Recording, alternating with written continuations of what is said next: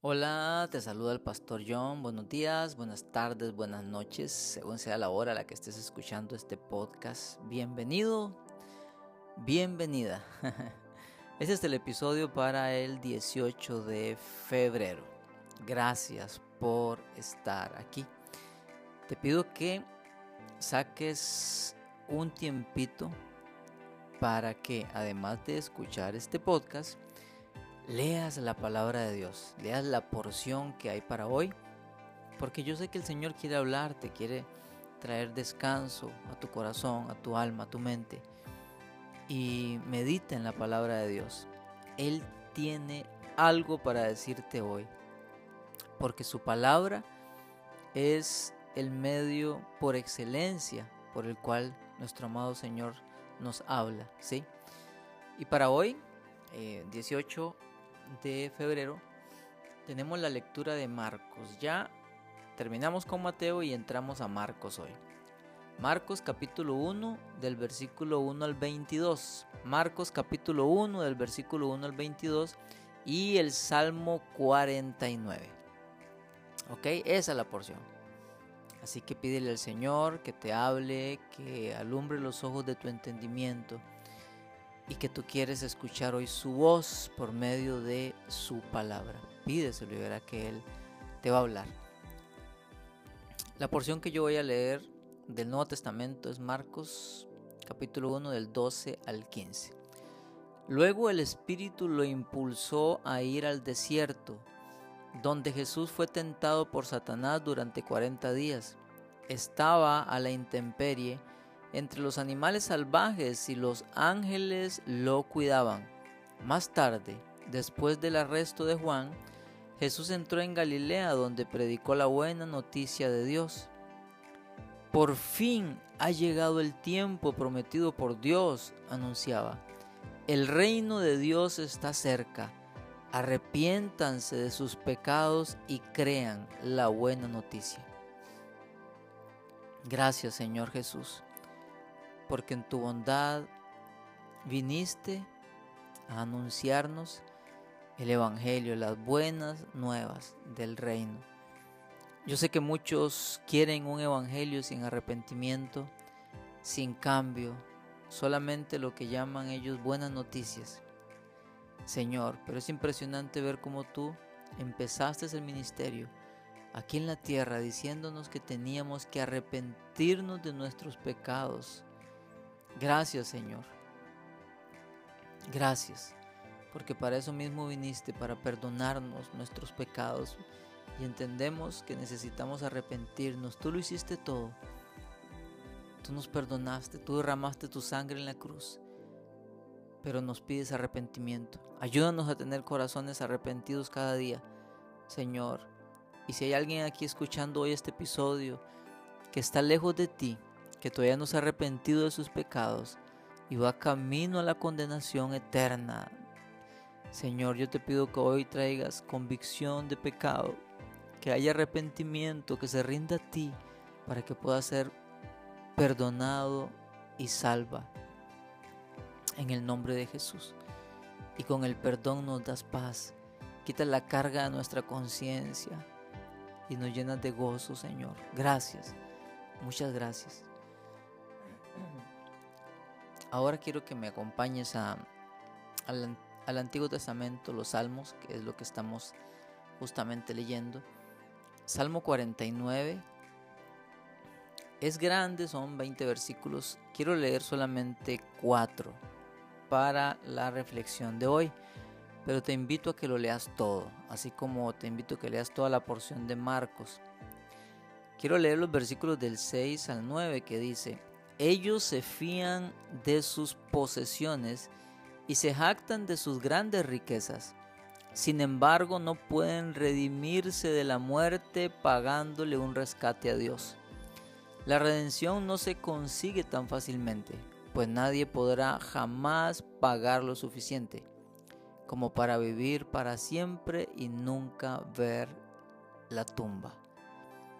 Los sabios finalmente tendrán que morir al igual que los necios y los insensatos, y dejar toda su riqueza atrás.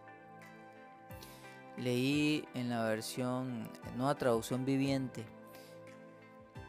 Vean lo que nos dice estos versículos. todo ser humano tendrá que morir. Esa es una cita que, que nadie ah, podrá esquivar, ¿verdad? El asunto aquí es la redención. Redención.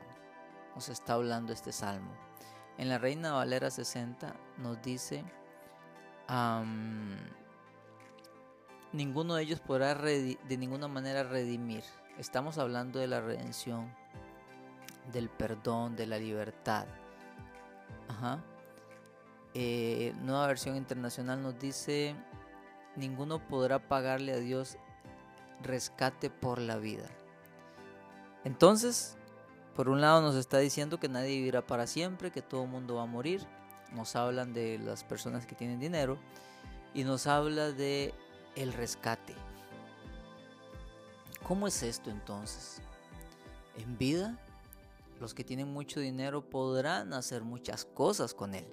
Eso es una verdad. Y pareciera que inclusive les va bien. Tienen todo lo que quieran. Mientras que hay otros que no tienen muchos recursos. Viven una vida sencilla, sin probar ni ver muchas cosas. Pero tanto el pobre como el rico morirá. Pero que sigue al morir. No termina con la muerte la vida, aunque suene contradictorio. Sigue algo más. Y aquí nos están hablando de un rescate, de una redención. Y es que al morir, según tenemos el entendimiento en el Nuevo Testamento, una persona va a uno de dos lugares, o al paraíso con el Señor, a la gloria eterna, o al infierno en condenación por siempre. A esa redención nos está refiriendo la Biblia, a ese rescate.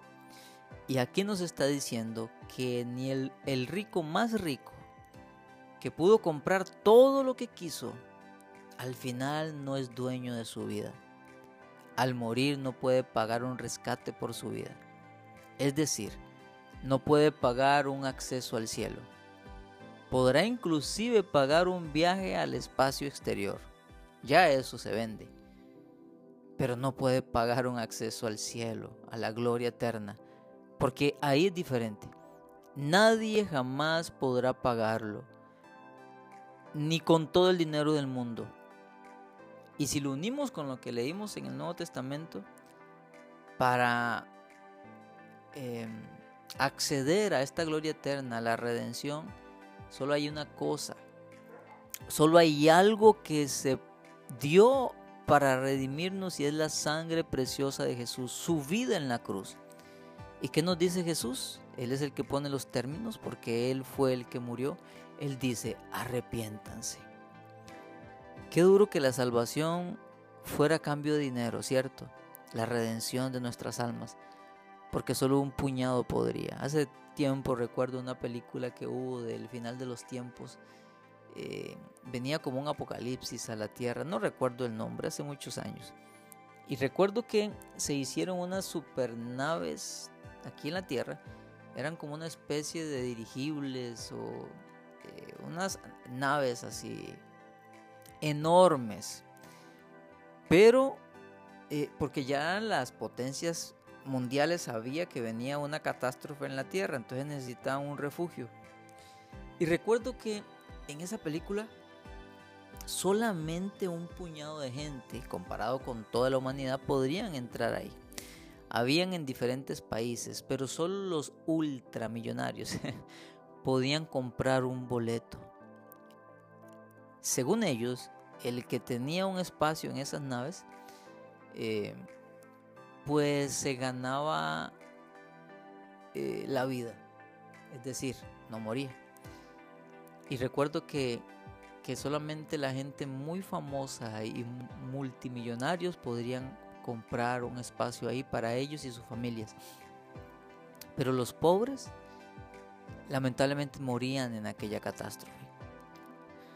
Eh, Qué triste sería, ¿verdad? Que la redención de nuestras almas fuera por dinero, porque solo unos cuantos podrían. Pero al Señor le plació que no fuera por dinero, que nuestra redención fuera comprada, que nuestro rescate, sino algo que cualquiera puede acceder a ella, desde el más pobre hasta el más rico, desde el más joven hasta el más anciano. Y es por creer en lo que Jesús hizo en la cruz, arrepintiéndonos de nuestros pecados y rindiéndonos a Él. Cualquiera lo puede hacer. Qué hermoso y qué justo es nuestro Dios, ¿verdad? Qué lindo. Si hay vida eterna.